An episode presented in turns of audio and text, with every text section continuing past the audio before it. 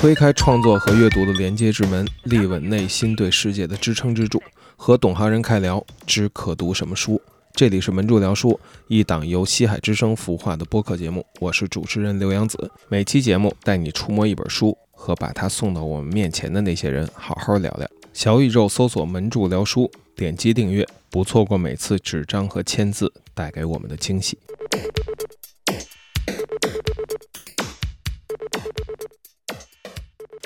大家好，欢迎收听新一期的门柱聊书，我是主持人刘洋子。这期节目呢，我们请到的嘉宾是我个人非常喜欢也特别尊重的一位影评人，也是一位老网友，就是网名“九只苍蝇撞墙”的开银老师。请开银老师跟我们听众打个招呼吧。哎，大家好，我是开银。哎。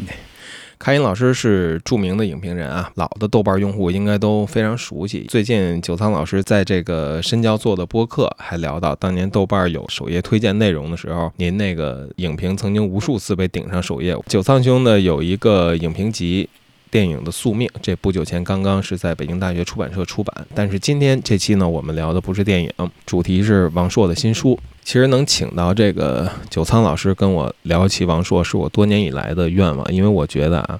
我看到的，不管是呃受众比较广泛的，还是说比较小众的创作者里边，我觉得九仓老师对王朔的观察是我认为最深刻和最独到的人。九仓老师现在人在蒙特利尔。我在北京，因此我们现在进行的是一个远程录音，可能会出现一些延迟之类状况啊，我会在后期的时候尽量处理，处理不掉了您就多包涵。还有一个要说明的一点啊，就是可能和别的节目不一样的，就是我们这期节目应该不会负责进行对王朔过去的故事和过往背景的这个科普的任务，我们呢直接认为您就是听友，您是一个对王朔历史比较熟悉的听众，我们在一个比较完备的认知下。往下开聊，就从他这本新书《起初几年》开始。九仓老师看完了吗？哦，我看完了，呃，但看的比较快，我大概花了三四天的时间给他给他捋完的吧。我是我是这么觉得，就是就这书，嗯，因为我从小看就看王朔的小说，我第一次看应该很小，就是初初二第一次看王朔的小说。那我我我我自己觉得我自己知道王朔是很晚，因为我周围的人都知道。我所以，所以我的书，我我的我这个王朔的小说都是周围的人借给我的，不是我自个儿买的。所以，所以，所以你也可见，就是说那个时候王朔在在人群当中的影响力是非常大的。他还不仅仅止于，比如说是呃上了班儿的那时候上了班儿的年轻人二十多岁的，他是上下渗透到呃向下渗透到，比如说中学甚至初中。所以这个时候我就觉得，那我我是看的比较晚的。我们当时周围的我哥们儿、同朋友、同学什么的都在看。我说你们都看什么呢？然后呢，然后最后最后有人借了我一本，玩的就是《心跳我蹲家里》，看完了。哎，我说这这是第一次我没看懂。然后第二次我又第二次我还急着把书还给人，我说你再借我，回头再借我看一遍。然后我我后来又借来又看了一遍，我才觉得，哎呦，这书是写的挺挺牛，因为当时。看的小说都是那种《三国演义》啊什么的，《水浒》什么之类，都看这种说《说岳全传》什么之类的。王朔应该是我第一次看现代小说，因为我是北京人，所以我并没有觉得特别突兀的，就是说不像好多就是不是在北京生活的人，就是说当时看见这书啊，通篇都是这种北京话什么的，觉得有点突兀。我当时因为我没有看过别的别特别多的那个当代文学，那个时候初中小孩儿。所以我看这书的时候，语言没对我产生特别大的冲击，就是说他的北京话的这个腔调没对我产生特别大的冲击，好像觉得应该理所当然写小说就这样是那种感觉。但是他对我产生特别大冲击的是，他这书的后半部分是用那种特别接近于意识流方式写的那种，应该有那么一页什么不带标点符号，一两页不带标点符号的吧？那种类似于那种，我当时不知道这叫这东西叫意识流写法，因为。后来我后来等我上大学以后看点中国当代文学史，看他们那个格非呀、莫言或者是那个什么余华他们的那些访谈录，那时候出的，我才知道啊，原来那个时候八十年代八八十年代整个八十年代初期开始，就这帮作家什么之类，他们都开始狂看那个西方的那个小说，就是狂看西方的那种当代小说，什么马尔克斯啊什么的。什么什么博尔赫斯啊，或者看乔伊斯啊，或者这种，或者看福克纳、海明威什么的，就开始疯狂模仿这个外国人的写作风格。但是我不知道是不是这么模仿的，就是到位，因为他们看的都是译著，但起码学到一点就是不点不点标点符号这种的。然后那种王朔那书的后半部分写就是就是经常是大段的那种那种第一人称叙述叙述，就你还他还不是说跟别人在一起讲，他是他在讲啊另外的人发生了什么事儿。他套了两层，就是有我我是写作者，王朔是写作者，但他写了一个人，这个人在讲别的人发，这其实是当时你觉得这个，哎，这套了好几层，挺有意思。但后来你看那个，比如说看好多别人写的小说，比如福克纳什么的，福克纳小说里经常是这样的，经常是这样的。其实其实现在你看他能，他是有就是王朔那小说，王朔实际上写的，他其实是模仿了很多的那种，就是西方的那种呃意识流的小说的写法，而且他这个玩就相当于这书的。内容，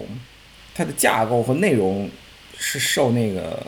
法国那特别我们那作家叫莫迪亚诺的那个《暗电街》暗电街，嗯，《暗电街》的启发，就那个那个人物的那个动机和那构架其实都很像，就人物要做的事儿和那和书一下，所以就是说，当时不知道，当时这小说写的太牛逼了，就是结构上人称转换，然后结构上也很也很也很诡异，前半部分是探案，后半部分突然间案子就不管了。然后这后面后半部分就变成了一个倒叙，它还是是个倒叙，就是说那十天发生了什么，就凶杀案十天发生了什么，它是倒过来讲，就第十天是怎么样，然后他把他通过一个一个主观人称的口吻，把这十这十天第一第十天我们做了些什么事儿，从头讲到尾，然后用一种意识流的说法从头讲到尾，就事无巨细。第九天我们干了什么？是就哇，当时觉得我们当时都是看语文课本什么的，哎呀，看个。看个什么，对吧？没见过这种写法，哇，太牛了！当时这个说说，我说句实话，就是看王朔的小说，这种看他的小说玩的就是心跳，看什么一半火焰一半海水啊，这种就是极大的激发了我当时对文学的兴趣。这这这这一点不夸张，就是我是看从看王朔开始开始看各种各样的中国作家小说、外国作家小说，它极大的激大激发了我对中国文学的兴趣，或者是对世界文学的兴趣。我觉得这点还得挺感谢他的。我是想说的是，他这种语言风格，这种意识流讲讲事儿的这种风格，在起初几年里呢其实是没变，而且它是加强了的。这个你大概是唯一能看到它延续性的一个东西之一吧。另外之一，它是延续了他北京话的那个唠嗑的那个 那个那个状态。那但是我觉得这个是他文学的一个印记，就是。啊，他尽管一直在写中国的事儿，但是他有一部分的那个语言风格其实是从西方文学里继承出来的。这个，这个其实没有多少人能，现在也没多少人能能谈到这一点。大家也不去谈当时八十年代作家大家怎么是疯狂的去模仿那个那个外国作家的写法，都没人谈了。但其实是，其实是每个人都有西方文学的那个印记在那。王朔的印记就是他的语言这种，你经常能看到他那个起初纪年里那种。一大长段儿在在说一件好像无关紧要的事儿，比如说买了多少布匹啊，什么发兵多少多少，就那种那种那种写语言那种气势，其实你能感觉到他是从一直延续下来，而且这个东西是从风格是从西方文学转过来的。对，这个挺明显。他自己好像有一个，我忘了是某个后记还是某个什么了啊，写过对他产生影响的东西，海明威啊、福克纳基本上都榜上有名。这个新作，我想问问您，在您看来，这个直观印象怎么样？读起来有那种北京文学的爽利感吗？嗯，这书其实读起来不太爽，我觉得读着不爽。呃，因为一个作品，它读着要让观众觉得爽，它其实要具备几点呃几点的因素啊。第一，它故事必须是连续性，你才你你你你才会带入，才会有投入。第二，它的语言叙述必须是连续性的。所以你也你也才会有投入，而且它是要起承转合要有交代，然后呢，它会不断的抛出包袱来。你像现在写的这些，比如说咱们随便可以到网上去看这种网文什么的，爽文，动不动好几百万，动动不动好几百万字这种，我实在看不完，没耐心。但我看过一点，我发现他们其实虽然语言很差，很多人语言写的很差，但是他们很很会勾观众的情绪，嗯，就读者的情绪，就是说他会他会他会。他会他会用好多各种各样的包袱去勾着你走，然后呢，要么是两人谈谈情说爱的关系，要么就是就是这种这种这种故事上的一些起承转换了，或者是一些神神鬼鬼的那种东西，就是他会时刻把这东西设置在那埋在埋在那个小说里，他勾着你往前走。尽管他们语言写的很差，都是我我也不知道他们是怎么能能成为一个作家的，对吧？但是，但是，但是这个东西他们和他们实际上是有讲究，这个也是可以学的。但是王朔这小说，你之所以读起来不会觉得很爽，是因为他不讲究这东西，就这个东西对他来说已经是，呃，他已经过了那阶段了。就是你可以说，比如说八十年代、九十年代，他八十年代写小说，九十年代写电视剧的时候，他挺讲究这东西的，或者写电影剧本挺讲究这东西的。但是你到了现在，他已经不太讲究这，所以你经常在这书里看到的情况就是说，这人说话是前言不搭后语啊，他只顾自己说着爽，内在的这个话语逻辑是跳跃的非常厉害的。经常一个人在说一段话当中，他有时候说西，有时候说东，有时候说自己，有时候说别人，而且人称都不换，你都不知道他在他在讲什么。然后有的人物是这现在出现了，然后突然一下出现了，然后突然一下又消失又没了。你知道吗？就是说，就是这种，我看到一点，我记得有一有一个印象特别深的一个地方，就是也可能我看的糙，但我就我我好像觉得不应该是我看的糙，就是讲那个张骞出场的时候，这人没有没有铺垫的，而且特别逗的是，而且特别逗，张骞出场的时候，他是顶着王朔的名字出场，就突然有一句就是说王朔从匈奴回到了长安什么之类的，哎，我说这个这人从哪儿蹦出来的？你也没交代过他。然后呢，还是顶着自己的名字，也你也不知道他是谁。后来说了一段，说说他觉得自己名这名字，他原来不叫不叫不叫王朔，他叫张骞，但和另外一个人换换了名字了。这都不这都他都不解释为什么要换个名字，够飞的。对方啊，写的非常飞，就你感觉是，呃，咱不知道咱们这儿能不能说，就是喝高了那种，喝高了写出来的东西，就是就是我我我根本不管你这人物以前是谁或者出现没，我提到没有，我直接就切入到他的。那个那个状态当中去了，根本不是说像《史记》什么的，《资治通鉴》什么出场还有个人物介绍，说这人叫姓名、姓氏名谁什么地方人，根本就不给你介绍。就这种情况实际上特别多，而且有的人写着写着就就没了，就是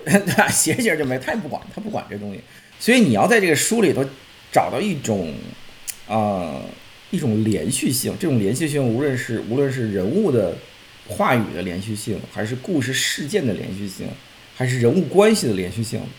都不太容易，所以这个这它注定了它不可能是你一本你看的很爽的书，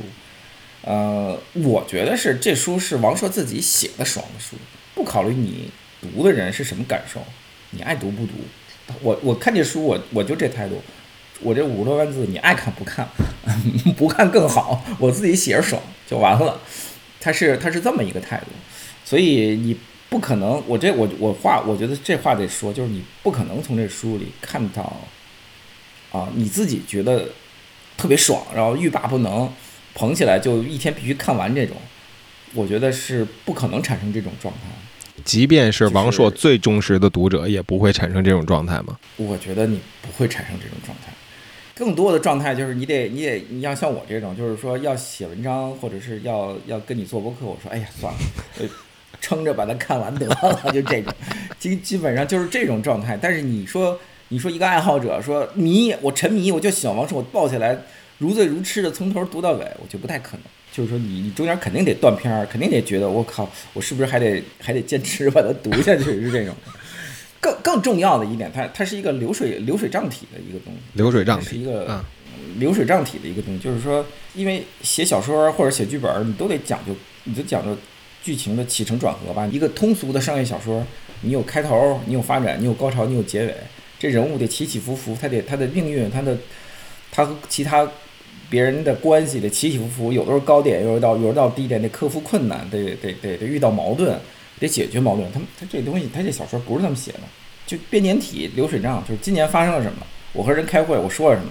然后呢，这人出去打仗，他结果怎么样？就是说，他甚至。连描写打仗的场景的东那文字都没有，就直接是这人出去了，回来要报告一下，我们今天打死多少人，我们死了多少人，我到底赢了还是输了的？他没有，他是一种。它是一种报账体的一个东西，就是我一直在跟你报账，你知道，我今天干了这个，我明天干了那个，就是说你可能，我就会怀疑我为什么要看你写这东西呢，对吧？这是一个监控摄像机视角，哎，对，有点这意思，有点这意思，就是他，你也可以说他学习了，他有意识的学习了很多西方文学的那个，尤其是欧洲文学，我觉得欧洲文学比较多，就那种，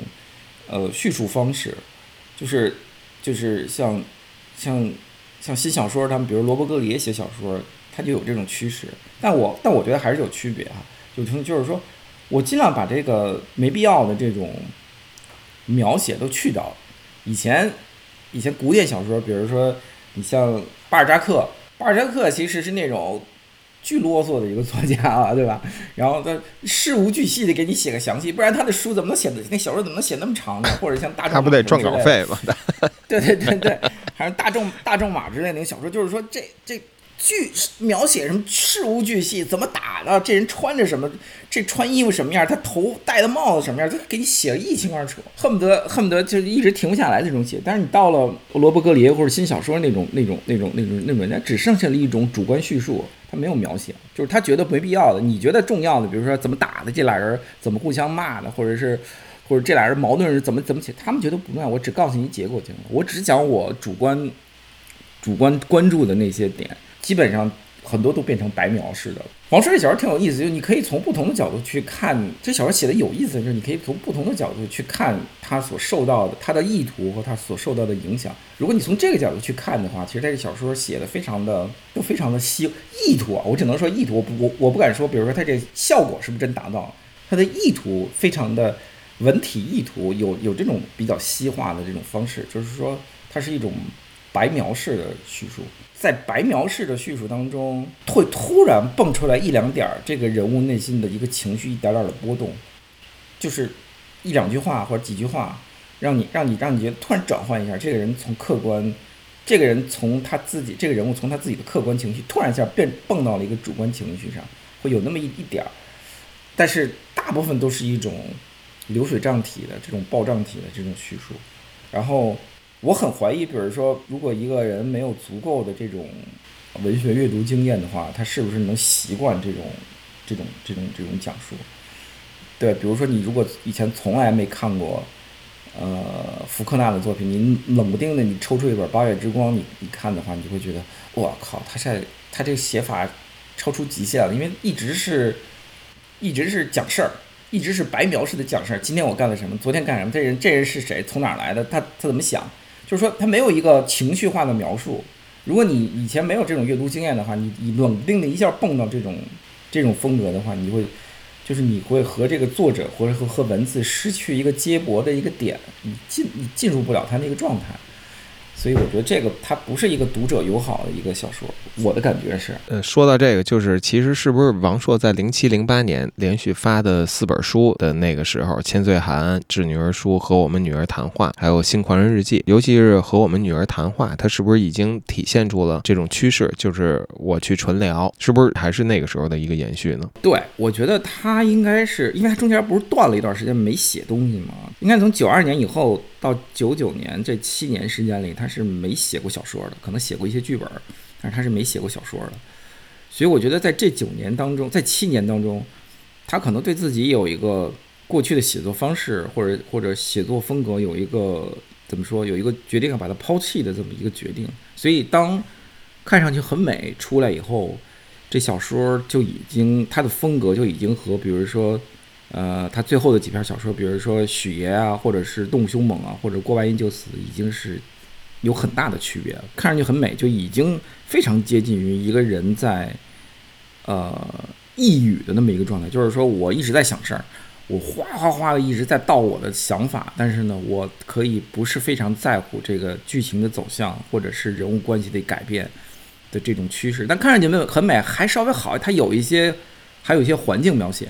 就比如说有一些周围的环境描写，等你过渡到这个和我们的女儿谈话的时候，这个环境都没有了，就你只剩下俩人或者几个人在饭桌上长篇的对话的这么一个状态，你感觉他他在写一个格式不怎么正确的一个剧本的那种感觉，就是你这书拿了以后，你感觉这个人 每一段开头都是人名加冒号，对对，你感觉他这格式不太对的一个剧本，就这种感觉。嗯，就这种感觉，但是他可能他可能觉得人物的这种像排山倒海一般的这种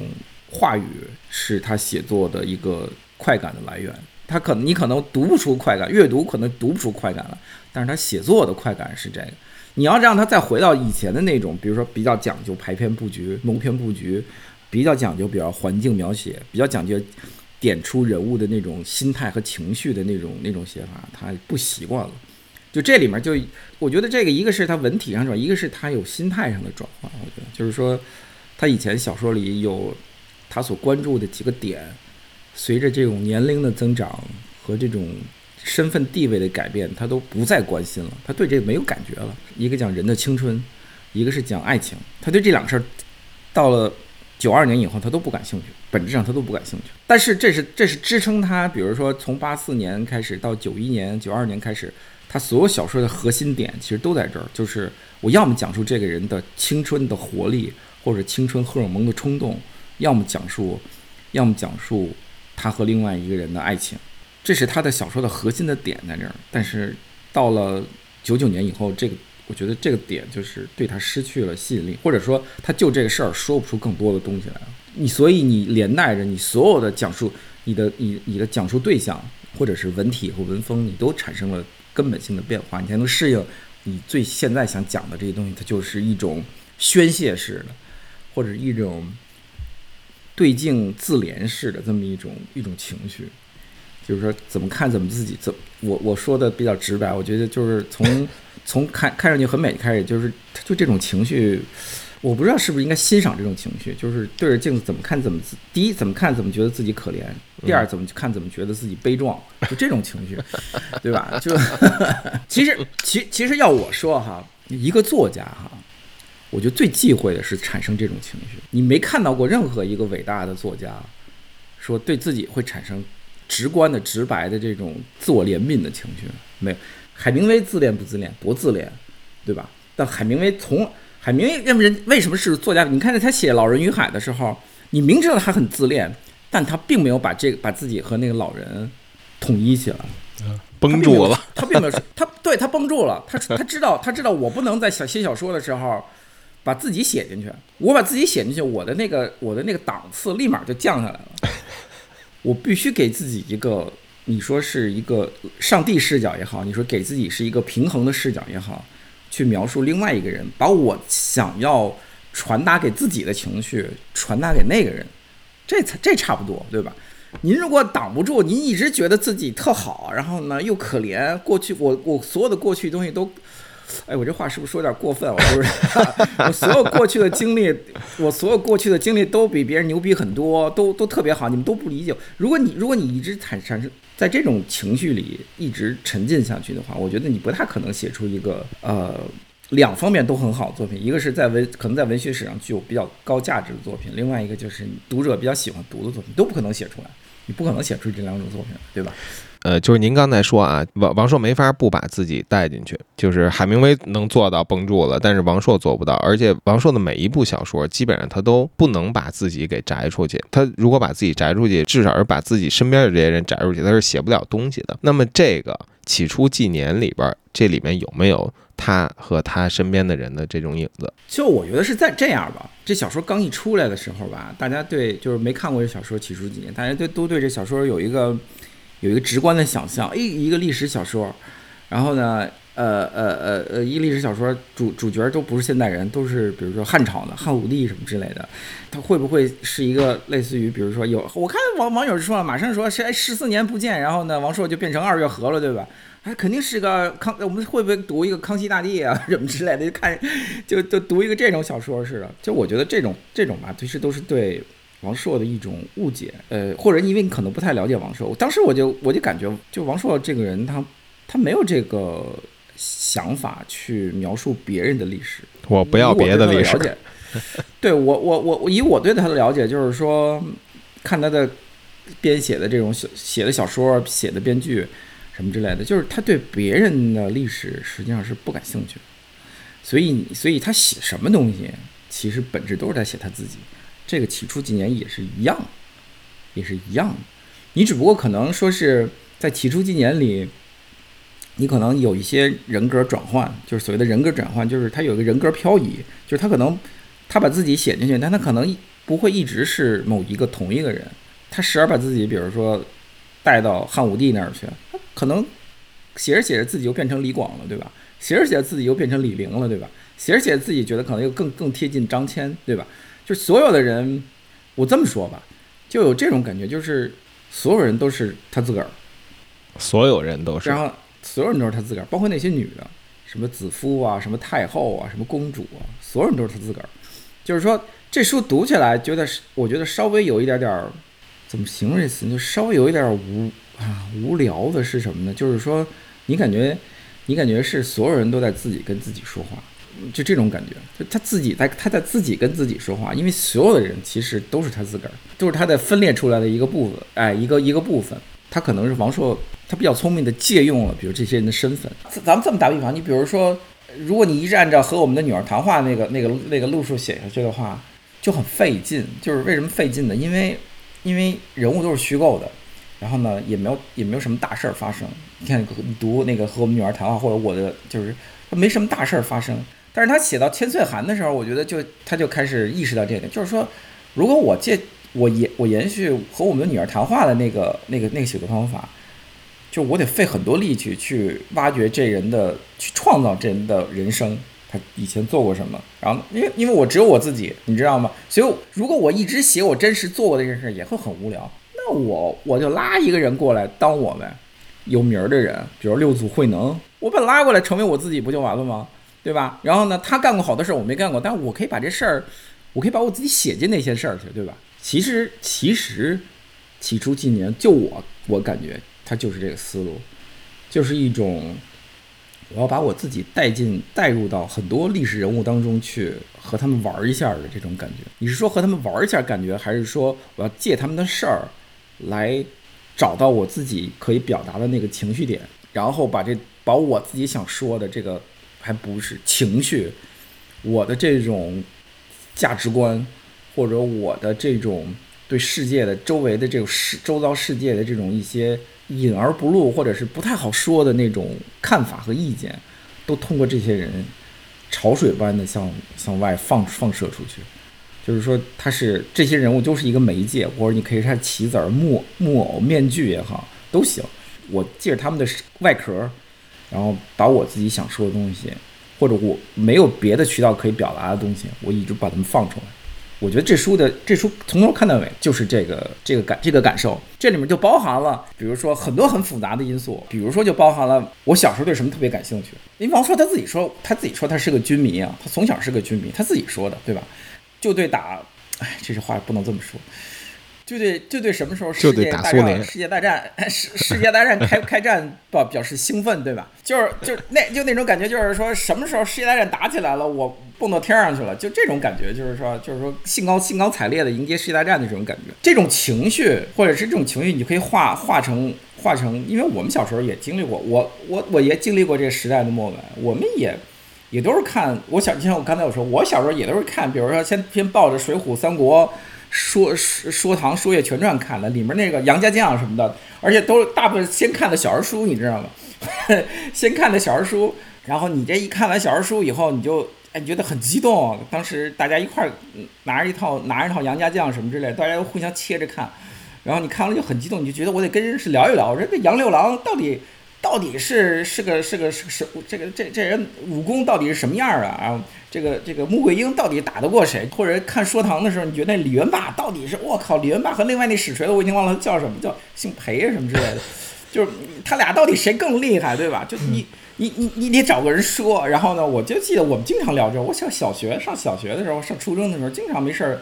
就在我们在我们那学校门口小花园里头。或者在我们家那个那楼群之间的那个乒乓球台子上，大家蹲在那儿，蹲在那台子上就开始聊，从头聊到尾，就是说到底谁更厉害，我们到底该怎么打，指挥这个军队该怎么该怎么该怎么上，什么之类的。你你你你你要不你你你读点什么朱可夫写的那个那个那个那个那个自传，我虽然小时候拿了拿着朱可夫自传，就当时这书特逗，这朱可夫自传在我们在我们那个小在我们在我们那个那个。初中男生里头，来回来去传，嗯，来回来去传，我也不知道为什么，就挺奇怪的。然后呢，就读到里面什么怎么打斯大林格勒战役，怎么攻克柏林呢，我靠，这这，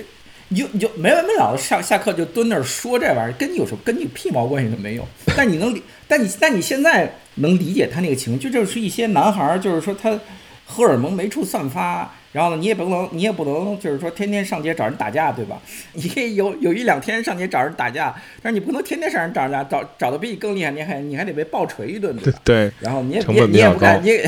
成本很高，那你还不如坐那儿就就砍这些就完了呗，幻想自己我就是我就是杨六郎，我就是他妈的那个我就是那个那那个那个那个秦琼，这这这可以幻想对吧？这可以幻想。我觉得这种小孩儿蹲在一个蹲在一个小孩玩小时候玩的一个操场上或者一个乒乓乒乓球台子上小花园小花园里头一砍砍这种东西砍一砍砍一下午，然后呢就是眉飞色舞、兴高采烈、就就这种情绪激荡这种这种这种状态，我现在我都能回忆起来哈，我都能回忆起来。我觉得这书里全是这种状态。我就这么说，呃，这书全是这种状态，就是，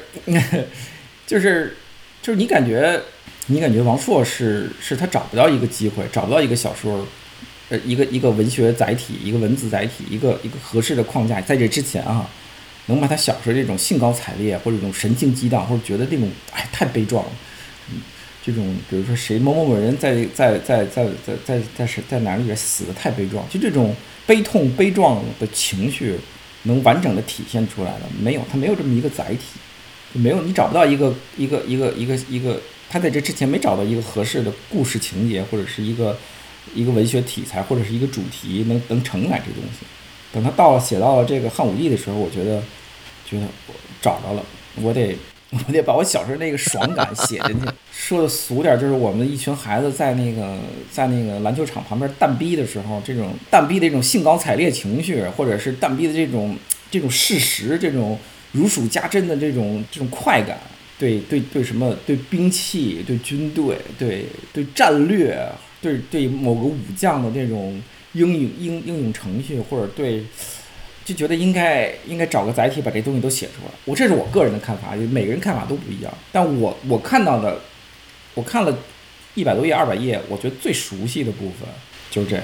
就这个，就是他成功的勾勾，因为这他成功的勾起了我，我作为一个曾经也是这样的这么一个小孩的那种。亲亲切感嘛，这种亲切感并不是每个人都有啊。就是说，你年纪稍微轻点，你就你再对你再小个十岁，你就你整个整个孩子状态就不这都不这样。你开始玩玩电子游戏了，对吧？我们那时候没电子游戏可以玩，对吧？再再过你有手机了，对吧？你就你就根本就不会想这些乱七八糟的东西了。嗯，小说书都不看了，对吧？我们那时候主要看这个，还都是看都不是看大部头，都看小说书。你买套你买套那个《三国演义》，你买一套那个《说岳全传》，大家都插着看，你知道吗？就这种。这种就是这种环境很容易，再往后你就开始玩电子游戏，你开始你开始探讨这个超级玛丽了，你开始探讨魂斗罗了，你看这就就就这这东西就过时，就没人再再聊了，你知道吗？我我觉得我是挺清晰的，能看到这在在在这书里能看到他的这种想过嘴瘾的这种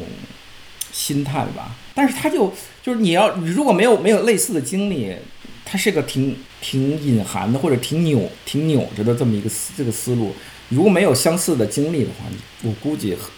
不太有人能够理解到这理解到这一层上。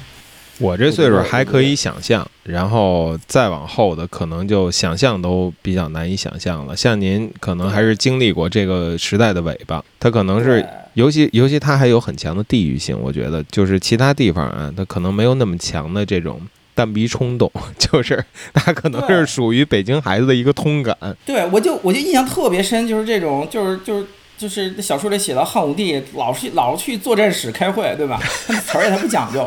但是我要去作战室开会，一开会。这作作战室还到处挪地儿，你知道吗？特别逗，就跟这就跟我们小时候说，你我们蹲在操场边上聊会儿的，老师来了，那换一地儿小花园门口小花园再接着聊，就这种。明天明天我们家门口乒乓球台那儿接着聊，就就这种，就是你感觉就是还实在太像了。因为平时别人不会对这种开会的场景感兴趣，你但是汉武帝一上来就是说，哎，你给我报告一下军情怎么样？这多少多少人去了哪儿？那多少人去哪儿？你怎么你怎么修路能过了那黄河？你这辎重你怎么能有多少马匹？你才能到？就是说你感觉这个他为什么写这些细节呢？就是你你觉得意义在哪儿？但是如果你经历过，就是我们一块蛋逼的那个那个那个那个场景，你就能理解。就是说我们那时候操心的全是这个，那时候就操心的全是这个。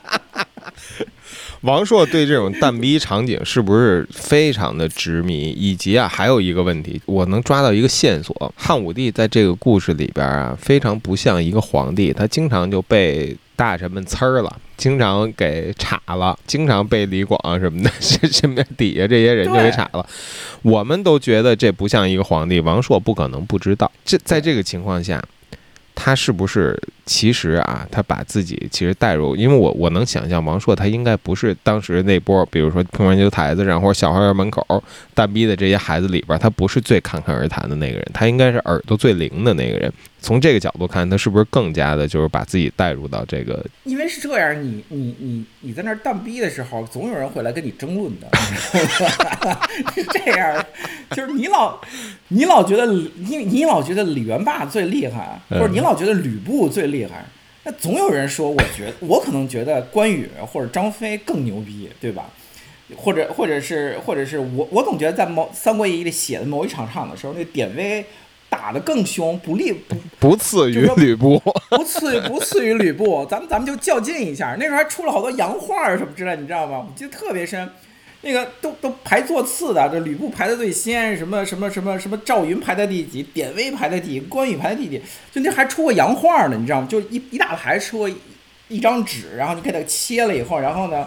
拍洋画，然后呢还可以算，就是说谁谁最厉害，变成了一种。可以持续一直争论下去的一种一种场景，你知道吗？就是你有时候因为因为你争的谁最厉害，成功了以后，你手头那洋画就更值钱。你说我这有三张吕布，我就比你值钱，就这种二级市场啊。嗯，对对，就就这种的。所以所以所以你你你能想象得到，就这种我说谁谁谁最厉害，我最最牛逼，或者我觉得应该这么这么办，就别人就会跳出来跟你说不行，你说的不对。你看过这书没有啊？就是就那种感觉，就是说这种这种争论啊。你能明显感觉汉武帝在作战史里那争论，他已经超脱了，比如说一个战略家或者在指挥部队那种感觉，就纯粹的堕入到一种就是说争洋画的状态。我就这么就干这么感觉，就是一种一种争洋画的状态，就是这种状态是很奇特的。就是说，它跟它跟实际的剧情推进和人物塑造，其实我觉得都没太大关系。他就是为了复原那个复原那个场景，复原蛋逼的场景。对，那个那个氛围当时是那样的。就是说，至于至于至于一个皇上会不会被被群臣呲儿成那样，或者他是不是会时不时蹦一两句牢骚这种的，我觉得这个不在王朔的考虑范畴之内。因为我写了就为了自己爽，对吧？我为什么考虑这些东西呢？对吧？没没必要，对他来说没必要。这里面这里面经不起考据的事儿多了。你说你说谁敢考证？比如说汉朝时候是不是就有包子吃？这不可能啊，对吧？又煮粥，又喝又又喝包子，又吃。又吃什么宫保鸡丁儿之类，我我记得看了一个各种菜，我说这菜他们那时候有没有？但但他但他但他不管，但他不管，对吧？他这个就是跟他写小说的目的完全没关系，给了自己一个执照或者开了绿灯，就是我就可以这么写，无所谓。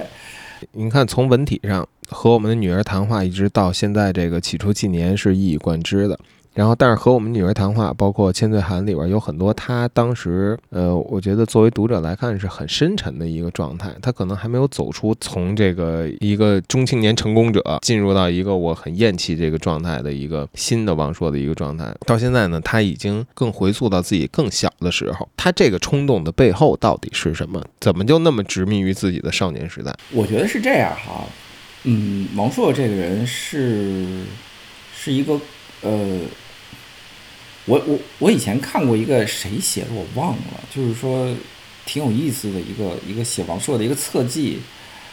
就说就说他从呃二一九一九年代末开始，他就蹲在蹲在家里不出来，他好像在北京挺远的地方买了一个别墅，小别墅，就是挺远的，在应该在应该在郊区村里头，他就住在那里头，他不出来，可能实在缺钱了才出来。啊，写个剧本换点钱什么之类的。平时，平时在家里养猫什么的。我看谁写的这么一个东西，挺有意思。就是说，他女儿也长大了，然后呢，他也离婚，他也没有后顾之忧。他他也出名了，他也曾经是是是中国最有名的作家，最有商业价值的作家，对吧？名字名名声也有了，然后钱也钱也挣到过，所以对他来说，好像再干这种事儿就没什么太大意义，没奔头，没没奔头。就是我我我曾经看到一个。就那那文章里写了一个特别有意思的一个细节，就是说，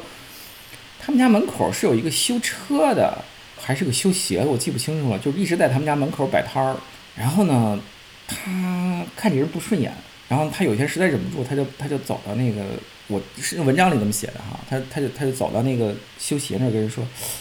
说我给你三万块钱，你能不能换一地儿？你知道吗？就是就是说就是这事儿，就听你听着很荒诞，就是说，嗯。他并不想得到什么东西，就是王朔并不想他说他为这东西，而且据说他那时候还挺穷的，就是说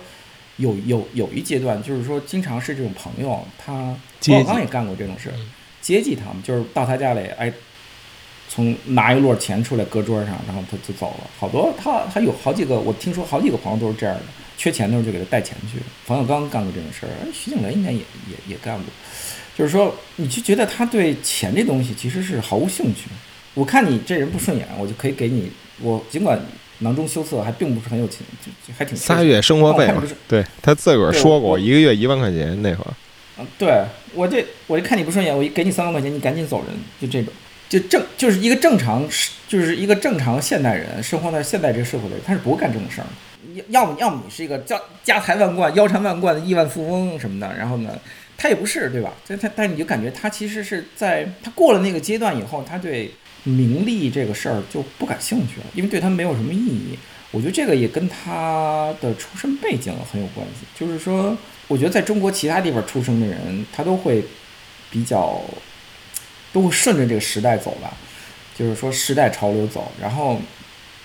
但是唯独比如说出生在北京某一个地区的那么一部分人，对吧？就是就是他们可能是从小长在一种特殊的心态下，就是说他不会跟着时代潮流彻底的改变自己。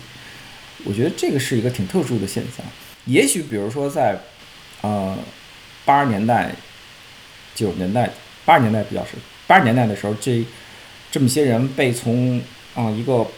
体制内有很多人是从军队里就是部队里头被被退伍了被甩出来，可能在社会上闲逛，就跟王朔。在在在在玩就是心跳，在浮出海面，在在橡皮人啊这些小说里写那些人状态上，就是你可能暂时的被从某一个固定的体制内的环境被甩出来的时候，他可能会会会挺迷茫。我一没上过大学，没什么文化；第二我也没钱；第三原先原先可以保障我的那些那些条件都没有了，那我干什么去啊？对吧？就很迷茫。要么在街上晃着混着，在胡同口在在街口蹲着。以前经常有这种的，现在北京街头真的常很很少见了。我小时候还有，就你经常看到一堆年轻人，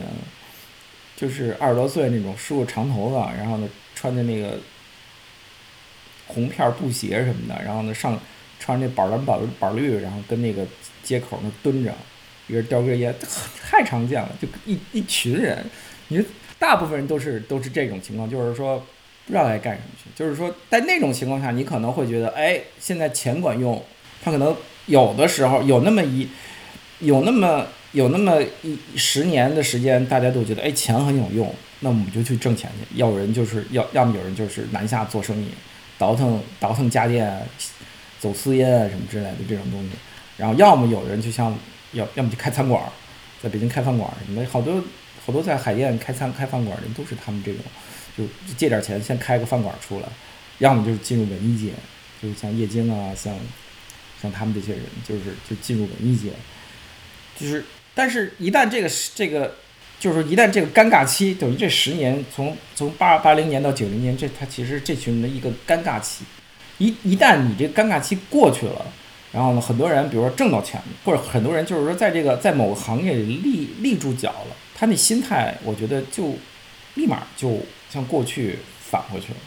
我觉得像王朔啊，像其他的他身边的这些人都挺明显的，就是说我一旦比如说挣到钱了，然后在行业里有名气了，那我觉得我暂时我在我的那十年尴尬期追求的这些东西，对我来说其实没什么意义，这不是他们想要的东西，他还不跟他还不跟后来就中国南方的这些这些长出来的这些这些年轻人或者中年人。就是说，他们有一个非常现实的一个一个一个固定的一个目标，就是我要做生意，我就要开厂，我就要我要挣到，我要把开这厂开到多大，我要挣到多少钱，然后呢，或者是我要要踏踏实实做一什么事情。他们不是，他就是他一旦像北京这一圈人，一旦在某一个行业里站住了脚，开始有一点点话语权以后，他们立马就把原先这种在尴尬期追求的东西全都抛弃掉了，对他们来说没意义。就是说，嗯，每个人的内心其实都藏着一个。更高的或者更更具有召唤性的那么一个理想吧，你可以这么说。就像他像在王朔的小说里写的那样，就是说，你比如尤其写到后面，写到这个东武凶猛的时候，你能很明显的体体感到这种情绪，就是就是我们追求的东西，我们想要达到的那个那个那个情感的那个那个那个那个那个点，它不是它不是普普通通，就是你你挣到钱，你或者是怎么着就就就就就能得到了，他们追求的是那个东西。就像那个《阳光灿烂日子》的电影最后的那个那个镜头，哥儿几个在长安街的加长凯迪拉克上喝酒，然后对对，然后探出来看见看见路边的傻子，傻子对吧？就其实是在嘲笑他们，对，嘲笑他们，其实就是这感觉，就是这感觉。其实你可以把它归结为一种成功后的失落感吧？你可能你可你你可能能这么说，因为你成功了，但是你。并不是以你小时候想象的那个方式成成功，你想 对对吧？你小时候真正想象那方式，其实可能是你在乒乓球台子那儿做的那个梦，对吧？你想你想你想以那种方式成功，但其实并不是。你所以我要写要写一个起初纪年这样的东西，重新把自己的那个梦想翻到台面上来给大家看看吧，就这个意思。我觉得这是一个挺重要的一点。呃，但这小说写的其实还是挺。里面掺杂了，还掺杂了别的东西，就是说更复杂的一些东西。我觉得，就是说，因为王朔本身，我觉得他是一个读过书的、读过很多书的人，然后他的文学素养也也也是挺高的。我觉得王朔王朔写东西最好的一点就是他特别的，嗯，他特别他的文学素养和技巧特别能体现他的整个这个人的这种情绪状态。我觉得，我觉得这个东西是当代很多作家都比不了的。因为很多作家写东西，他会，你你解你会觉得他写的很机械，就是技术性，机械就是，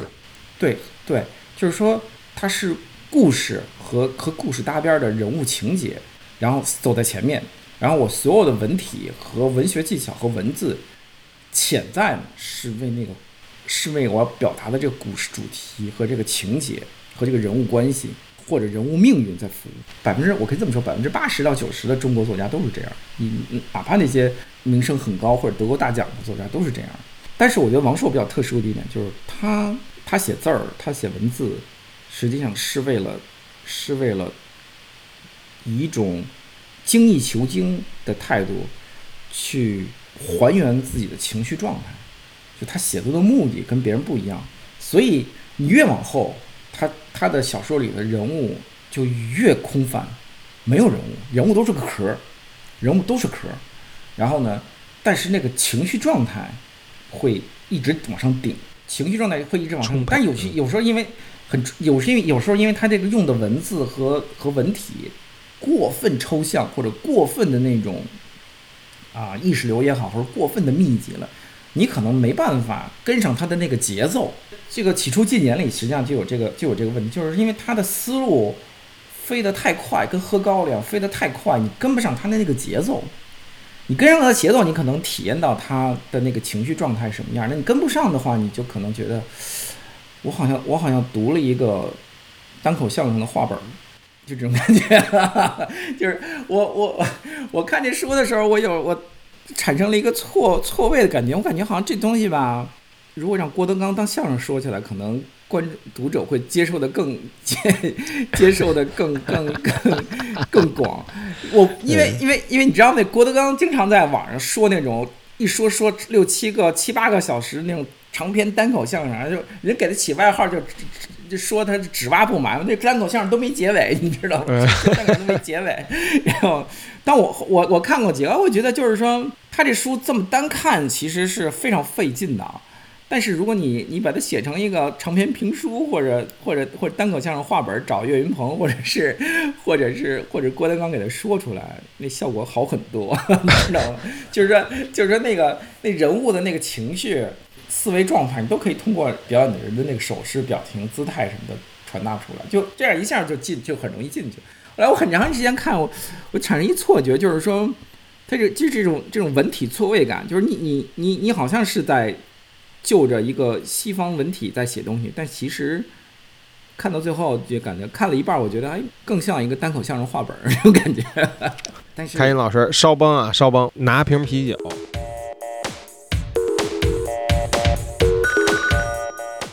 门柱聊书的微信群已经开通了，在出版机构的支持下，我将会在群内不定期的发放新书福利，您也可以与几百位听友进行思想的交流和二手书的交换。加群微信号 do post，在小宇宙门柱聊书的节目简介底部可以看到拼写的方式，欢迎您添加，请注明“门柱聊书听友群”这七个字，我们在群里见。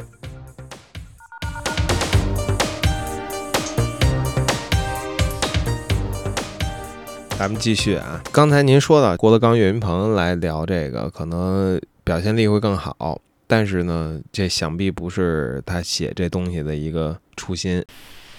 对对，肯肯定肯定不是，就是我觉得这个就是这小说读起来感觉很复杂的，感觉很复杂，就是它读着读着你会觉得它产生了一种文体错位，就是为什么？因为你用一种口语腔，一种北京话腔，而且这种北京话腔还不是说。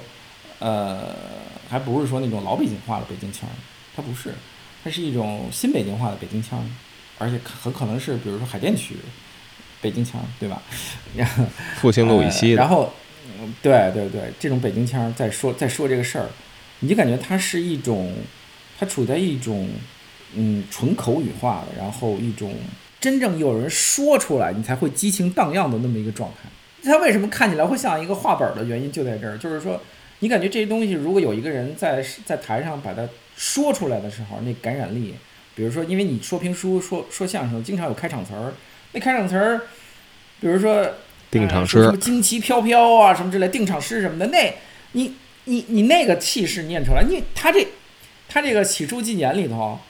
这种这种可以当成定场诗讲的这这个段落实在太多了，你感觉你感觉放在纸面上就浪费了。如果有一个有一个人像什么像什么袁阔成什么之类的，夸在广播里一说，那产那气势肯定比现在这个要要强，我觉得。所以我觉得它产生了一种这种就是一种文体错位，就是因为你把环境描写和人物心理描写和一些文学化的一些怎么说一些深入的叙述的语言都去掉了以后，你达到的就是这个效果。我觉得这个就是怎么说呢？就是你依然跟王朔那个情绪很有关系，就是他特别特别关注自己的情绪是否表达丰满、表达完满，而超出了关注这个作品是不是完整的这么一个一个一个状态。嗯，你你沉入到这种状态的时候，你就会你自己意识不到，但你就会变成一个非常絮叨的一个人。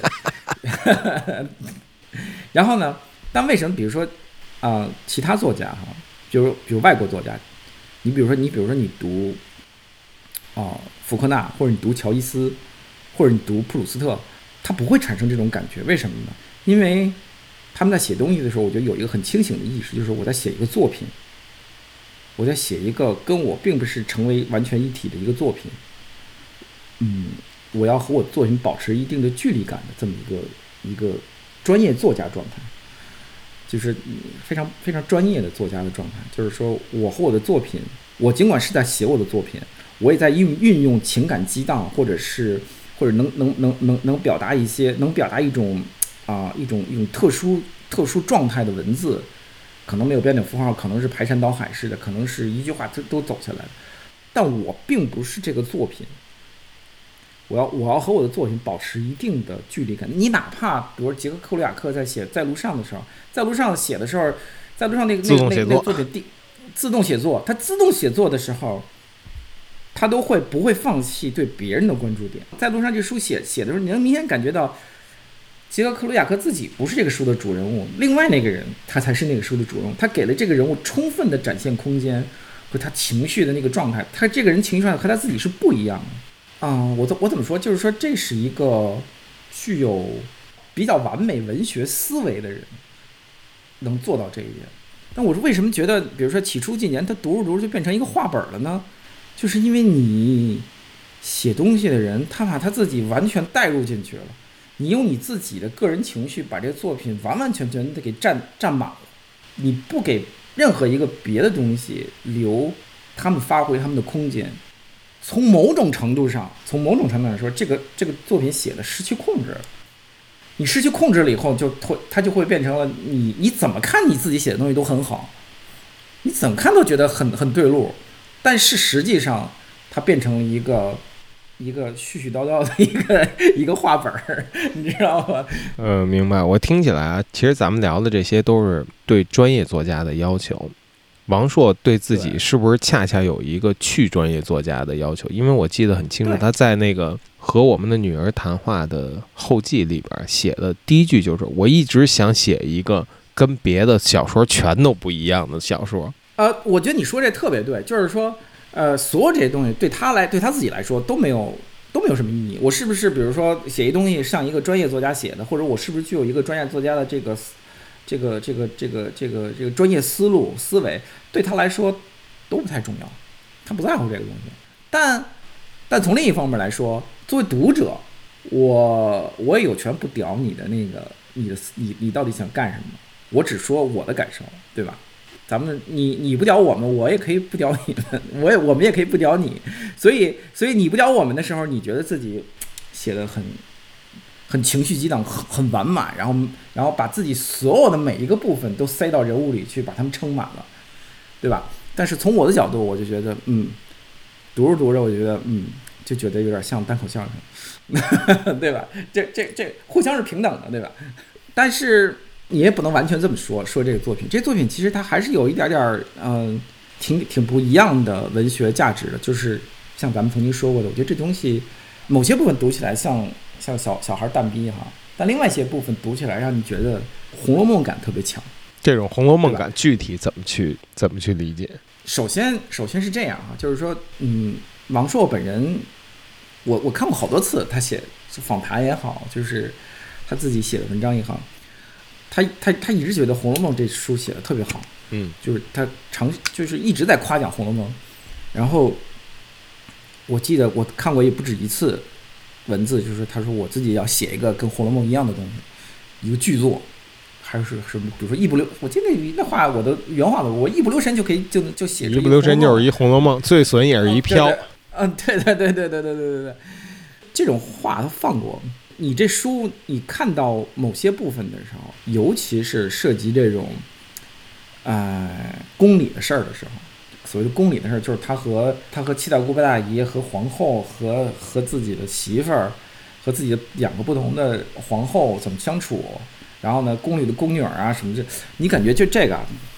这《红楼梦》感太强，就是，就是那种什么什么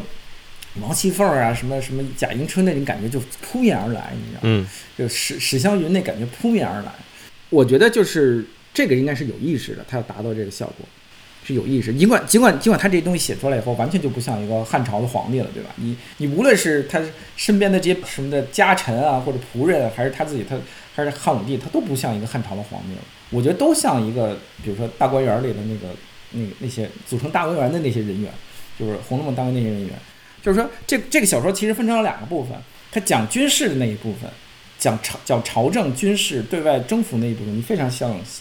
小朋友蛋逼。但是他讲，他讲他讲这个家事的这一部分，完全是照着《红楼梦》的感觉写出来的。这感这感觉还不是仅仅的语感哈，是他人物之间的那个关系。就人物之间你，你你你瞅我不顺眼，我瞅你你你你也挺傻，你也挺二的，对吧？那种那种感觉就是就纯粹是一个《红楼梦》感觉。就是说，看到这一点呢，我觉得还挺新奇的，因为你当代文学里头哈，很少有人能能写出一个《红楼梦》感的东西来的。我觉得这个还对我来说还是挺有意思的一个一个一个事儿，就是算是一个挺新奇的一个尝试。我觉得，首先就是说，当咱们数遍当代中国的这些作家哈，他有这个能力把这个人物关系以这种很情绪以这种方式勾勒出来就很少，因为当代好多作家。好多大作家哈，都是写事儿的，都都都是纯写事儿，嗯，好像写的什么虚无缥缈的，就是魔幻现实主义什么之类的，但其实落的点儿，他都是在写事儿。真正写这种环境感的人很少，就这点儿，我觉得这是王朔的一个特长，就他很善于写这种。尽管尽管在他的在他的小说里头，啊、环境描写现在都已经消失了。以前八十年代小说，八十年代小说里头写浮出海面，写完就是心跳，写那个。动物凶猛的时候，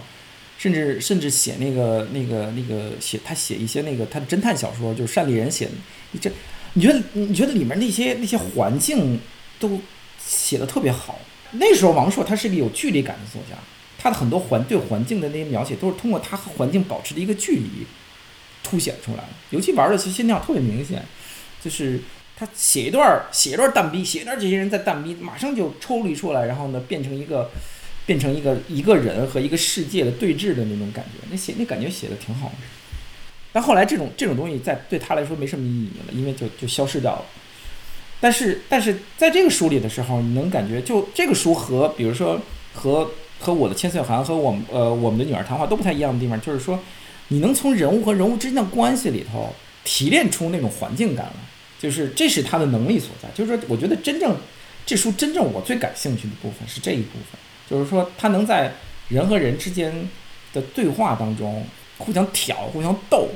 互相互相看不顺眼的这种状态当中，你能你能感受到一种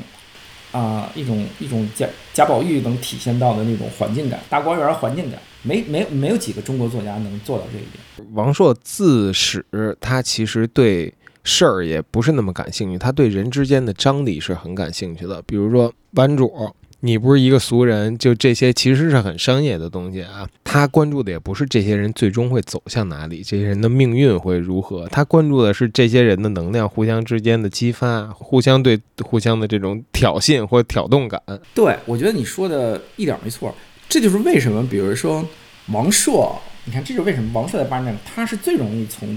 从文学圈跨到跨到影视圈。我觉得这是一个很重要的原因，就是。他的关注的，他写东西从一开始关注的那个点，就不是故事情节，尽管他有很强的写故事情节的能力，但是他的关注的那个点不在那儿，是是他特别注重去呃，去用人物去勾勒一个一个一个一个环境氛围出来，然后呢，这个环境氛围实际上是跟这个人物的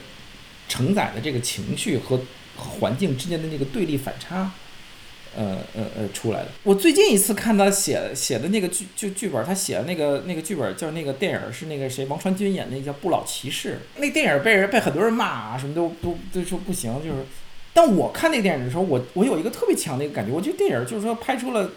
这电影就是说这剧本写的，就人物写的，有其他电影完全没有一个没有的一个独特气质。就是这个男主角，他和周围的这个世界是。一种很奇特的一个距离感，而这个距离感实际上是是通过很多情节达到，因为他始终他的那个追寻的那个东西和周围的人都不太一样，所以他始终孤立于所有人之外，一直在所有人之外一种一种徘徊。我觉得，我就相比他所有的写的这小说，我就我我很喜欢《不老骑士》这个这个电影的这个剧本写的，我你尽管里面有很多片儿汤话啊，什么乱七八糟这种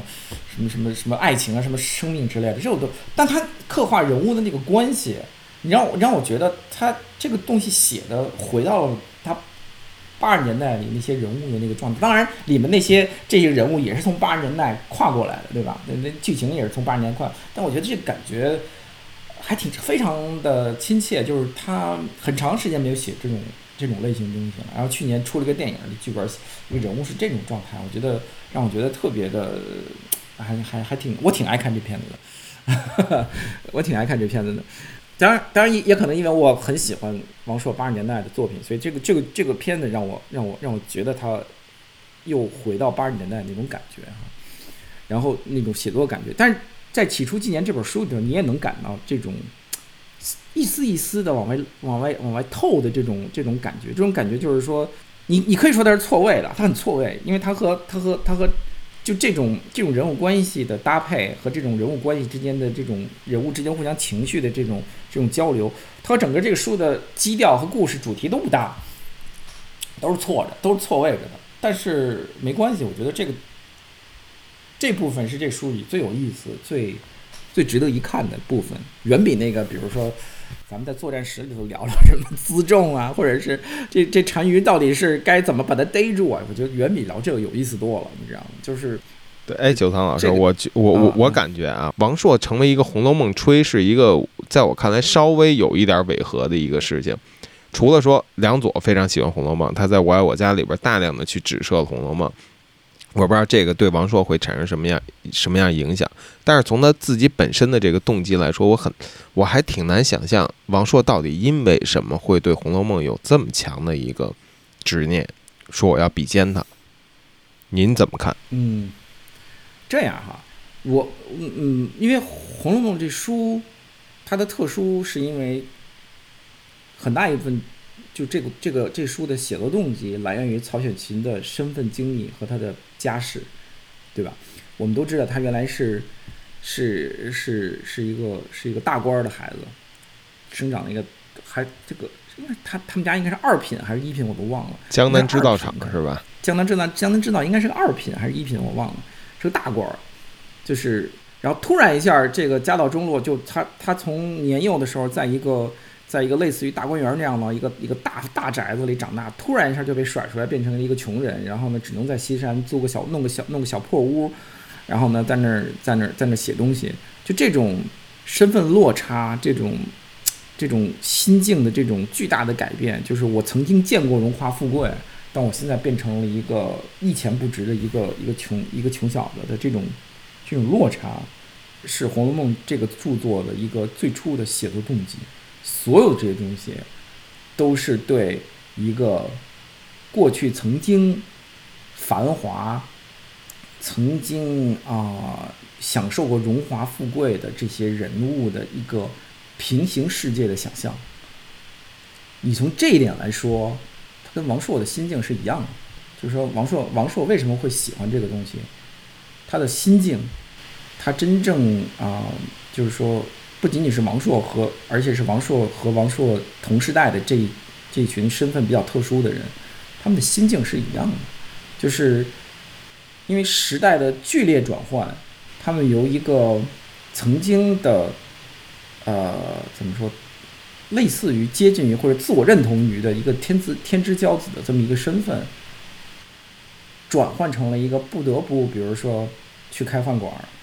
南下倒彩电，倒倒走私汽车，倒走私烟，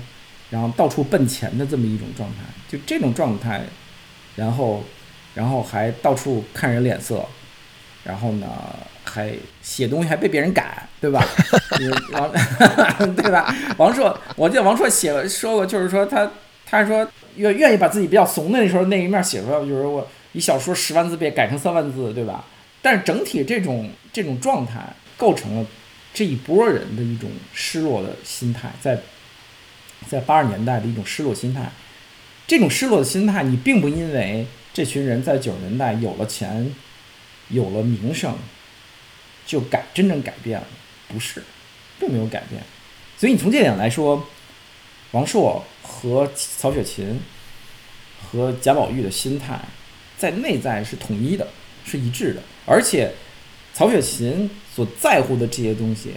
所真正他所真正在乎的这种东西，和他要体现出来，由他在乎的这些事情、这些情绪所能体现出来的那些文字感受，也是王朔。在八十年代、九十年代的小说里写出来的那种文字感受，这两个内在是相通的，所以你我一点儿，我个人不太惊讶，就是说王朔会说一直吹《红楼梦》，说是巨作，然后他也要写《红楼梦》，我我一点都不惊讶，因为这两个人的这两个人和他们写的作品内在的可相通性太多了，你只不过是因为王朔，嗯，他可能没在八十年代、九十年代写出一个像《红楼梦》那样的巨著了，因为。商业原因，或者是各种各样的其他原因写不出来，但这种认同感，我一点都不惊讶。我觉得是心境心境是一样的，情绪是一样的。嗯，写作能力的话，不敢说是不是一样的。但是他对曹雪芹有一个强烈的精神向往。对。对，是这样，就是说，嗯，背景身份的改剧烈改变引起的这种情绪情感的那种持续状态，是我觉得是非常相像的。就是你可以说，这你你从这个角度，你可以说，咱们可以对一个作家进行一种心理分析，而而而得出的一个结论吧？你可能这么说，能这么说。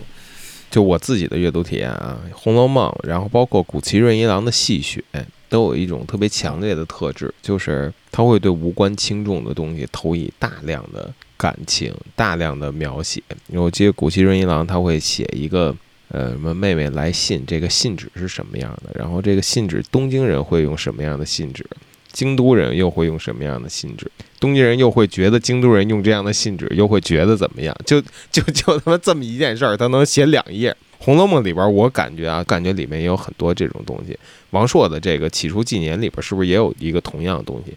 关于事无巨细的描写，这个这这这个方面哈，我倒觉得，我倒觉得《红楼梦》里确实也有，有有很多这种这种描写。但是，比如说像，呃呃，在从十九世纪开始以后，比如说在自然主义文学发展起来以后，你像左拉什么之类的，甚至到翻过到翻翻过来到二十世纪到美国很多文学，你比如说多斯派索斯，就是海明威前面的那个那个那个，他们都有这种，呃，甚至甚至到了后来，比如说到了到了到了到了战后，比如说像格里耶、杜拉斯他们，我觉得他们都有这种趋势，就是这是一种自然主义的趋势，就是说。我，我跳脱开事物之间的那种必然的联系，我要通过一个对，对，就事物和事物之间是，就是就是剧情事件事件和事件之间的联系，我通过对一个事物的表面化的描写，达到一个将将人物嵌入到细节和环境当中去的这么一个目的，这是一种自然主义式的手法。我觉得这种手法。你我我我我你很难说，比如说呃呃呃，王朔到底是受了《红楼梦》的影响，还是受了这种自然主义手法的影响？我觉得也许都有，但他其实是一个，他你这么写东西，其实上这么说吧，你这么写东西，他把你从另外一种叙述的类型当中给拽出来了。如就是说，你你你你如果不这么写东西，你就会陷入到一个像写比如说言情小说或者侦探小说一样的事儿赶事儿是吧？事儿赶事儿，我要把事儿赶事儿的，这这个都，我把剧情讲得清楚，我要把矛盾讲清楚，我要把人物关系之间的这种起伏跌宕讲清楚。但是，当他，但但当当你写东西，你不太在乎这个东西的时候，你必然会把焦点聚住，聚焦在很多事物的和人物的细节上，因为你只有这么做，你才能把观众的注意力从事儿上瞪出来，然后把它放到环境里面去。我觉得，我觉得这个是一个最。就是最根本的写作目的。你说曹雪芹也好，还是左拉也好，其实他们内在都还有这种目的性。就是说，曹雪芹实际上他的真正这么写东西的目的，我觉得很重要的原因就是说，人物命运固然重要，《红红楼梦》人物命运固固然重要，但他其实更希望把人带到一个他所想要体体呈现出来的那种情绪状态当中去。我觉得这是他写这么写东西的一个目的当中，他他不想让你。过多的关注故事、命运起伏、矛盾冲突，他不想让你过分的关注这些东西，所以我觉得这是一种比较有意思的写作技巧。呃，我能不能说这是一种属于纯文学的一种冲动，属于纯文学的一个对，你可以这么说，可以这么说，但我觉得更取决于写作者他的写作目的。我我是准备像。写一个侦探小说一样，写一个流行小说一样，准备给你讲一个惊心动魄的故事呢，还是说我准备给你讲讲我的情绪是什么样的？这是两个不同的目的。那如果到回到起初纪年这个作品呢？你觉得王朔有目的吗？我觉得他的写作目的就是想想用想把自己没能在之前所有作品里作品里表达出来的那个。情绪翻出来呈现给大家看，但我觉得这里面有一个特别尴尬的一点啊，我觉得这里面有个特别特别尴尬的一点，就是说，嗯，这尴尬一点就是并不是并不是只针对王朔了，就是说他这个年纪的人可能都有，就是说他越想退回到自己的少年时代、青春时代，他就越无力做到这一点。我觉得这个是这个书让我看起来特别，啊，让我觉得特别无力的一点。可能写到最后他自己也意识到这一点了。我我我觉得啊，因为他要不写到最后几章呢，我觉得他可能也意识到这一点。就是说，人的这种青春气息和这种荷尔蒙是与生俱来的，你消失了你就没有了，你消失了你就不会再有，对吧？随着年龄的增长就不会再有了。当你当你有这东西的时候，你怎么有它都是有。你怎么写它都是，你做什么它都有。当你没有这东西的时候，你怎么努也努不出来。这就是这书特别尴尬的一点，我觉得，就是说他拼命的想找回那个感觉，他也做了很多，文学技巧上或者是构思思路上做了很多这种努力，但他真正想依赖的实际上是那个自发的那种那种感觉，那但是那个自发的感觉，他已经没了。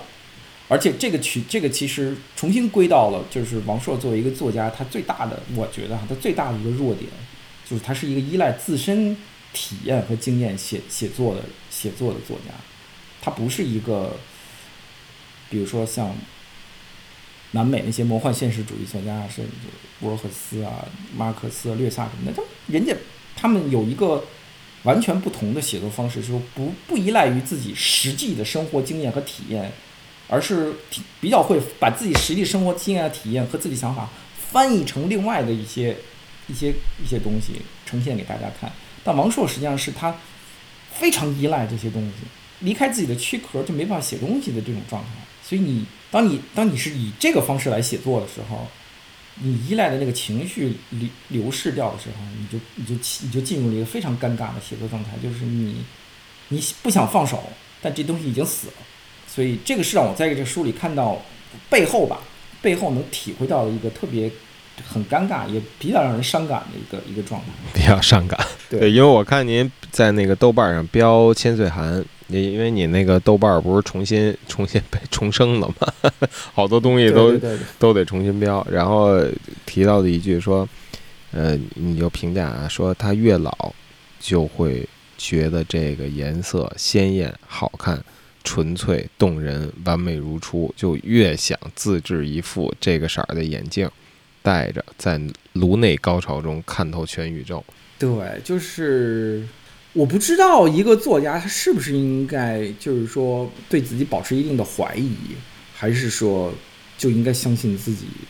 自己认最初认知的那个东西就是就是就是完美。但王，但我觉得王朔实际上他越来越退回到这种状态，就是觉得。也可能跟人生的经历或者现在的这个心境有关系。就是说，如果他没有过去的那些那些想法或者过去的那些情绪，他现在就没办法支撑自己生活下去。这是非常非常有可能的。就很多人都是这样，很多人都是觉得，就就跟你怀念自己的故乡一样，对吧？就是，就是嗯，你你有一个故乡，你就会非常想他。然后就是说，他不管变成什么样，现在都被人拆光了，也许，但但他依然对你产生了一个。一个强大的精神支撑作用，对吧？就是就是，嗯嗯，哪怕你现在回到那故乡，一个就跟我一样，我现在回我小时候住的地方，我就觉得，我靠，这是什么呀？我我我我以前是住在这儿的，我就那种感觉。是是是哪？百万庄是吧？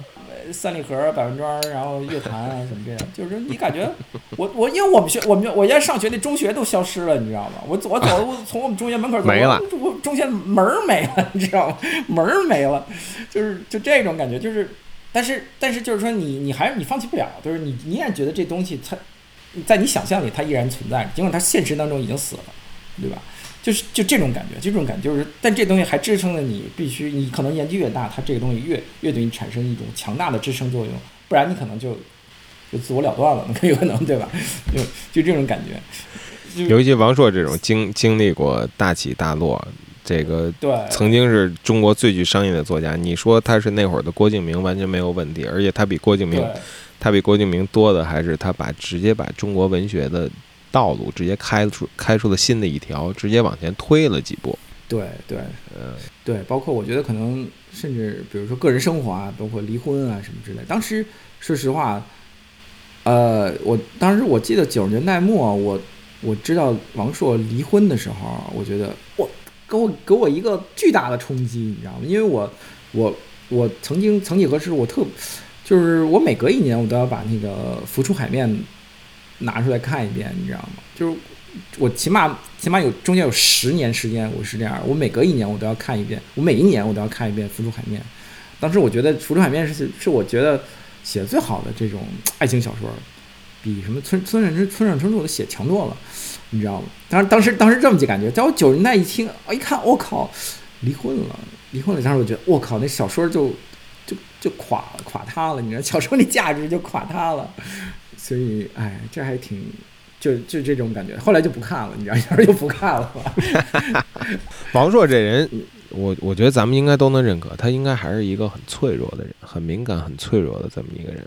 他当年想把那个《动物凶猛》，他觉得糟践素材了，然后想写一个呃叫《残酷青春》的这么一个非常长的这么一个东西，然后写了最开头的，看上去很美。写完之后呢，就没往下写。这东西里边可能有他自己，我我不知道有自己的原因，还是有外界的原因。可能外界的反馈对他会有一些直接的影响。然后，但是现在这个纪年啊，他已经是一百五十万字在手里了，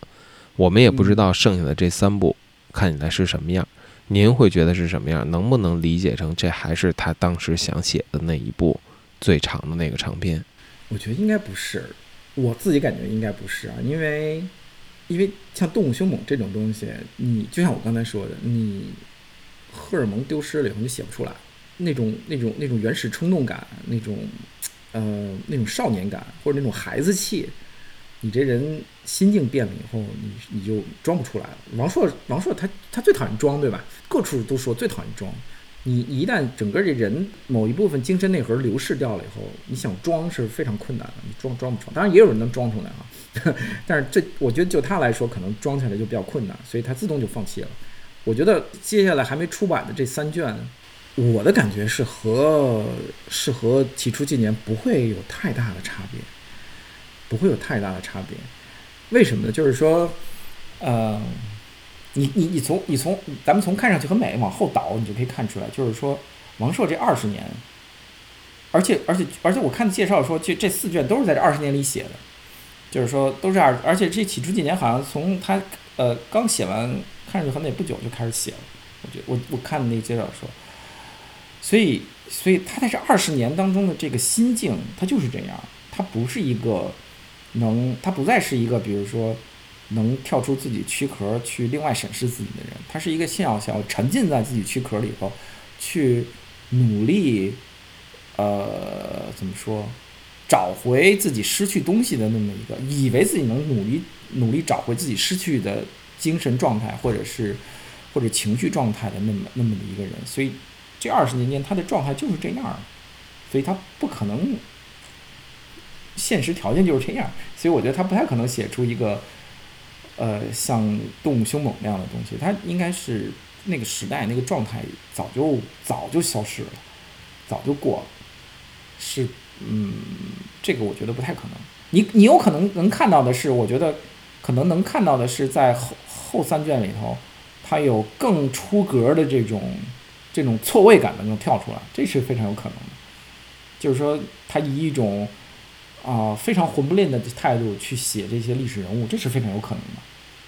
让你让你让考据狂和历史狂都都抓耳挠腮、疯掉了的这种感觉是可能会出现的，但他不会写出一个呃，再重复写出一个他八十年代或者九十年代能写过的小说那种那种风格的东西，我觉得他是不可能的。这是我的看法哈。这部作品在您看来最宝贵的地方是什么？除了说。他真的写出了一个自己曾经吹过牛的，想要写出一部《红楼梦》这个之外，不管是对于这个作家，还是对于对于这部作品，他还有什么更珍贵的意义吗？在您看来？我只能说这样啊，嗯，就是就是我刚才说的这个东西，就是说，嗯，我如果我我客观评价这本书的话，哈，我觉得这本书它它对读者非常不友好。呃，但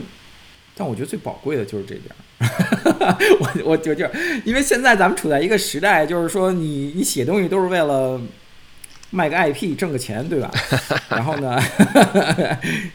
是吧？现在大百分之九十的作家都这样，我写个我是写个写个超级古装玄幻也好，我是写个写个侦探也好，我是写个什么也好，我都希望能把它卖出 IP 挣个大钱，对吧？所以，所以所有这些人写东西的时候，都有，都心里都满满的装着装着这个读者，就是我读者怎么觉得怎么好，我就怎么来。就是我，我特别烦这种像起点这种，这种这种网络小说，就是说你你先写一张，写让大家看了以后，然后觉得哎我，呃看大家反馈底下留言什么之类的，哦，这人要不要死？说大大家来决个定什么之类的，就这种我我 我觉得这个算法文学，嗯，对对对，我觉得这个就是你你你你自己也没把你自己当作家，然后作者也没读者也没也没把自己当人的这种感觉，就是大家我们不知道他们他们在你们在干什么，就是就是就这种感觉。但我觉得在这种这种在这种时代氛围下面哈，你出现了这么一本书，就是说它完全不是以读者为导向，然后就是就就很任性的，就是说我蹲家里头，我想写什么写什么，我想写多长写多长，我想怎么折腾这个人物就怎么折腾人物，我完全不不考虑你你们读者或者是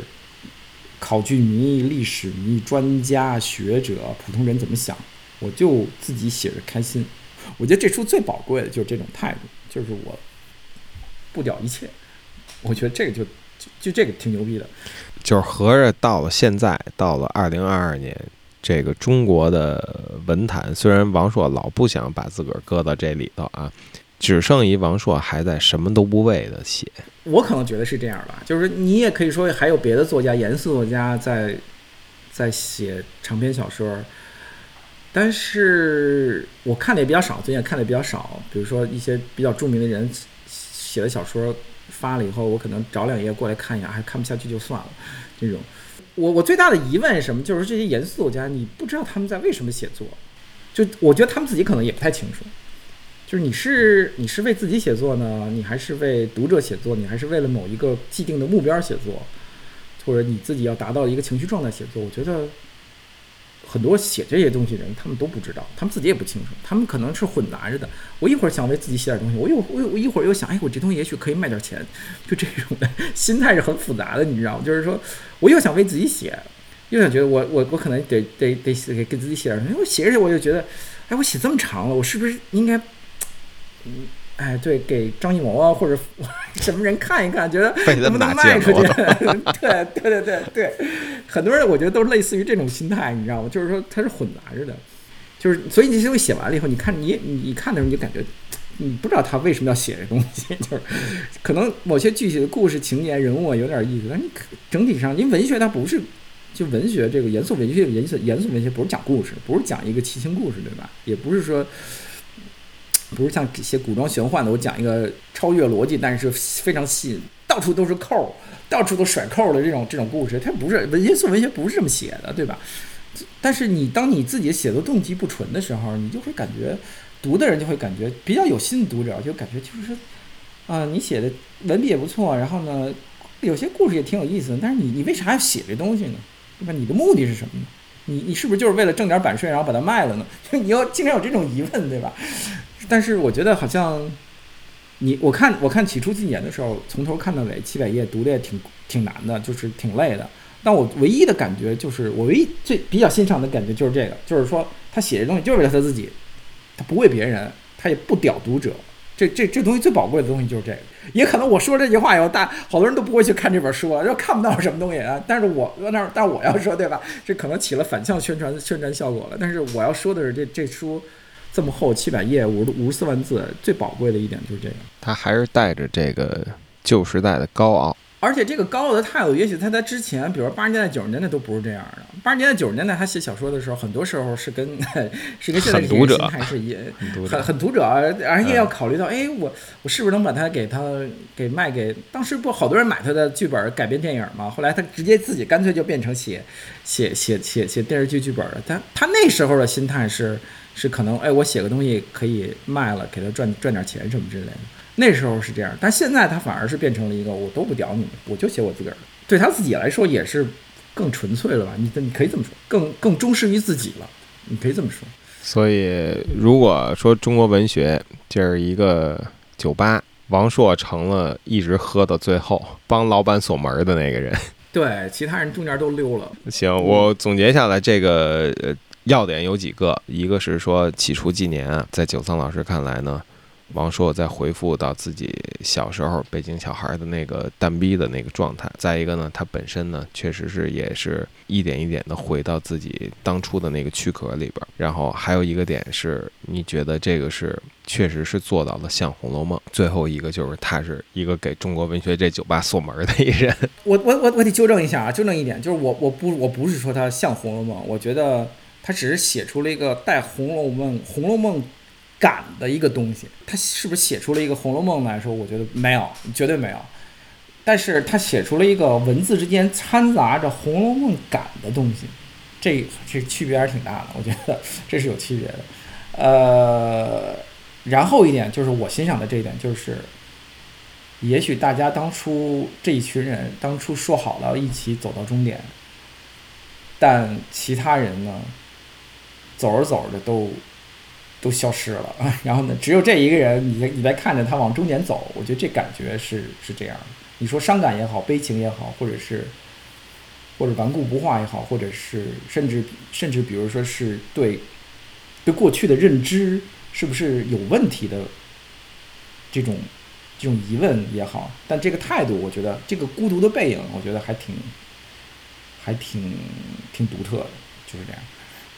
好，那。这期节目呢，我们也就聊到这儿。感谢九仓老师，行，我也感谢你嘛，有这么一个给我这么一个机会能聊这本书，其实不是很有，不是很多机会能能聊王朔的，就是我也感谢你给我这个机会。那这样，咱们下期再见。好，再见，拜拜。